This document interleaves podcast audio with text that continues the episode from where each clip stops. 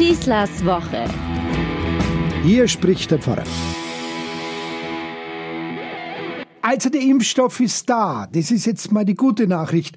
Also da nicht im Sinne von verfügbar sein, aber er ist entwickelt. Und er ist zugelassen. Und das ist doch eine tolle Botschaft. Man kann ihn verwenden. Und er wirkt nachweislich sogar gegen die Mutationen. Stellt euch vor, wir würden heute dastehen, ein Jahr nach Pandemiebeginn, und wir hätten noch keinen Impfstoff. Und die Forschung hätte noch nichts entdeckt. Und wir wären immer nur noch auf diese Lockdown-Maßnahmen und auf diese strengen Abstandsmaßnahmen allein angewiesen. Zumindest sieht man dort in der Welt, wo schon massenweise geimpft wird, dass der Impfstoff wirklich wirkt. Aber gerade das macht jetzt viele, vor allem Impfwillige und diese sich nach der Freiheit sehnenden Bürger gerade etwas wütend. Diese unglaubliche Schläfrigkeit der Politik, vor allem der EU. Unser Vizekanzler hat es ja ganz deutlich in dieser Woche der Bundeskanzlerin gesagt. Ich will seine Worte nicht äh, direkt zitieren, aber es sei eine unglaubliche Unverschämtheit, was da in Brüssel geschehen sei. Das hätte man doch vorher wissen, wie so etwas geht. Die Kommunen, die haben gut gearbeitet. Die hatten die Ansage, die haben die Impfzentren aus dem Boden gehämmert, termingerecht. Und dann kriegen die da oben keine Verträge hin, die Impfzentren keine Impfstoffe und wir schauen einfach nur zu. Jeder kleine Einzelhändler muss das beherrschen. Das ist das einmal eins der Betriebswirtschaft. Der Landrat äh, von Nordrhein-Westfalen war ziemlich wütend in seinem Podcast, als er auf die EU geschimpft hat. Das ist doch völlig klar, wie sowas geht. Ich sag's mal neudeutsch Englisch. First come, more pay, first serve. Wer zuerst kommt, wer am meisten zahlt, der kriegt den ersten Dienst. So ist es in der Wirtschaft. Ja, sagen manche, wir haben doch den Impfstoff vorfinanziert. Es waren doch deutsche Firmen, der steht uns doch zu. Subventionen gibt es überall in der Industrie, in der Landwirtschaft. Jeder braucht Subventionen. Aber wenn das Produkt da ist, dann beginnt der Markt mit seinen Gesetzen. Und da muss ich halt richtige Verträge schließen. Da muss ich schlau sein. Jeder kleine Einzelhändler weiß das. Er muss Inventur machen, schauen, wie viel ist da, wie viel kann ich verkaufen und wie viel darf das kosten. Und auch darauf hat der Landrat hingewiesen, ähm, das Ganze kam nicht von heute auf morgen. Da geht es ja nicht um Konzerte oder Theaterkarten. Das war ja wochenlang äh, schon bekannt. Spätestens als man erfuhr, wir haben einen Impfstoff, ihr könnt euch schon mal in die Gänge kommen. Man wusste, dass der Ran am Anfang riesengroß sein wird. Gerade jetzt, wo es noch keine Diskussionen gibt, ob man sich impfen lassen soll. Diese Diskussion, die wird uns noch rechts und links überholen. Wir wussten, hier ist ein strengstens geprüfter Stoff. Und der verdient unser Okay, der verdient unser Vertrauen. Damit haben wir doch immer geworben. Und wir wussten, das sind doch hochdotierte Berater, die diese Politiker äh, beraten, die diese Verträge ausarbeiten, die müssten das so eigentlich im Griff haben. Merkt ihr, wenn man so denkt und spricht, wie wir schon alle abgleiten in dieses schwarze Peter-Spiel, wer hat jetzt was verbockt? Da hat mich in dieser Woche Manfred Weber in der Talkshow von Markus Lanz sehr beeindruckt. Markus Lanz wollte ihn ständig in die Situation bringen, er, der Geschasste, der Betrogene, der eigentlich Chef der EU sein müsste, dass er auf Ursula von der Leyen schimpft. Und er hat sich nicht hinreißen lassen. Erinnert schon fast an die biblische Josefsgeschichte. Aber es erinnert vor allem daran, dass da einer ist, der erkannt hat, dass wir mit diesem Schuld hin und her äh, schieben niemand weiterbringen, dass uns das nur verrückt macht. Wir brauchen Lösungen, keine Schuldigen.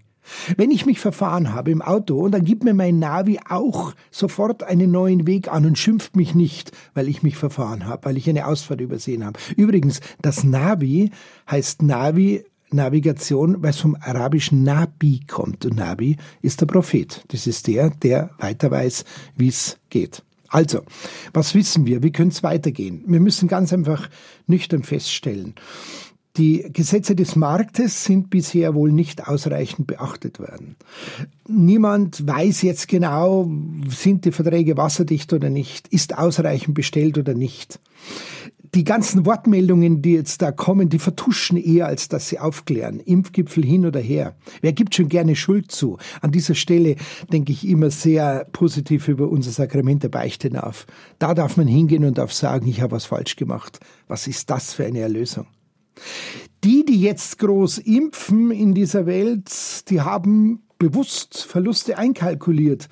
Das sind schon ein paar Milliarden gegenüber hunderte Milliarden, die wir für Rettungsschirme für eine Wirtschaft im Lockdown hinblättern müssen. Aber trotzdem, die Frage ist, was wäre, wenn das nicht gut gehen würde? Wer würde dann den Verlust gerne finanzieren? Wir haben wieder mal gelernt, auch das muss nüchtern festgestellt werden, Naivität und Blauäugigkeit sind nicht ratsam. Was sollen wir tun? Ist jetzt alles verloren? Sind wir jetzt hinten dran? Holen wir das nie mehr auf? Wie geht's weiter mit unserem Schulunterricht? Distanzunterricht ist ein wunderbares Wort, aber eigentlich sind es doch nur die geplagten Eltern, die hier Distanz zum Unterricht und zur Schule bekommen. Lernen zu Hause klingt verführerisch, aber hat jeder die technische Ausrüstung? Kann man Kinder wirklich zu Hause so beschäftigen? Schüler brauchen doch Struktur, Lernstruktur. Wir kennen das doch alles. Du musst das Lernen lernen, hat mir mein Vater ein Leben lang gesagt. Schulen müssen öffnen, das wissen wir. Kitas müssen öffnen. Was müssen wir tun? Ganz nüchtern feststellen, kreativ sein. Wir brauchen jetzt die Kreativität in der Gesellschaft. Wenn wir die Werte erreicht haben, dass wir lockern können, da muss dieser Lockdown gelockert werden. Da müssen die Schüler wieder in die Schule gehen können, die Kinder wieder in die Kitas, denn sonst gehen hier wirklich Familien und Kinder und Eltern kaputt. Der Lockdown muss aufhören. Diese zehn Wochen waren jetzt unglaublich lang und wir haben noch eine Wegstrecke vor uns. Aber jetzt geht es um intelligente Konzepte. Konzepte damit, wie wir mit der Freiheit nach dem Lockdown umgehen. Es geht um Einkaufskorridore da draußen in der Wirtschaft, zeitlich wie räumlich. Wer geht wann, wie äh, in die Geschäfte hinein. Wenn die alten Menschen, wenn die Altersheime durchgeimpft sind, dann haben wir schon freie Räume bekommen. Da müssen wir auch diesen Impfzentren diese Freiräume zugestehen, dass sie selber auch neu justieren können, wenn äh, Impfdosen da sind, ob man andere Gruppen mit vorziehen kann. Wir müssen Vertrauen in die Wirtschaft entwickeln. Wir müssen uns Gedanken machen, wie wir alles entzerren können. Wir müssen neue Konzepte entwickeln. Wir müssen Verantwortung zurückgeben an die Gesellschaft, an die Wirtschaft. Vor allem, wenn wir spüren, dass wir nicht alles einfach von oben steuern können. Das Rezept heißt nicht Angst, sondern intelligente Konzepte. Ein knapper Impfstoff muss bestmöglich verteilt werden. Es geht nicht darum, hier vor allem die, die sich vielleicht ehrenamtlich und als Mitarbeiter in diesen Impfzentren betätigen, dumm anzureden. Das sind auch nur Menschen, die hier helfen wollen. Die haben die Verträge nicht gemacht. Es geht nur darum, dass wir alle verstehen, wir sind alle nur Menschen und jeder von uns will das Beste. Wir wollen nicht Schuldige suchen, sondern Lösungen gemeinsam entwickeln. Das ist das einzig wirksame Medikament, das uns jetzt weiterhilft. Und ein letzter Gedanke.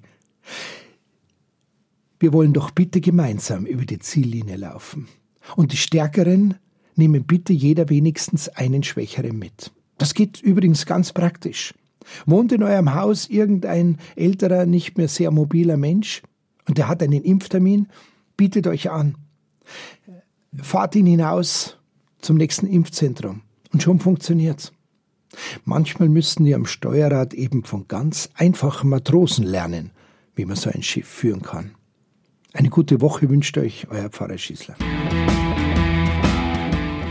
Schießlers Woche ist ein Podcast vom katholischen Medienhaus St. Michaelsbund, zu hören auch im Münchner Kirchenradio.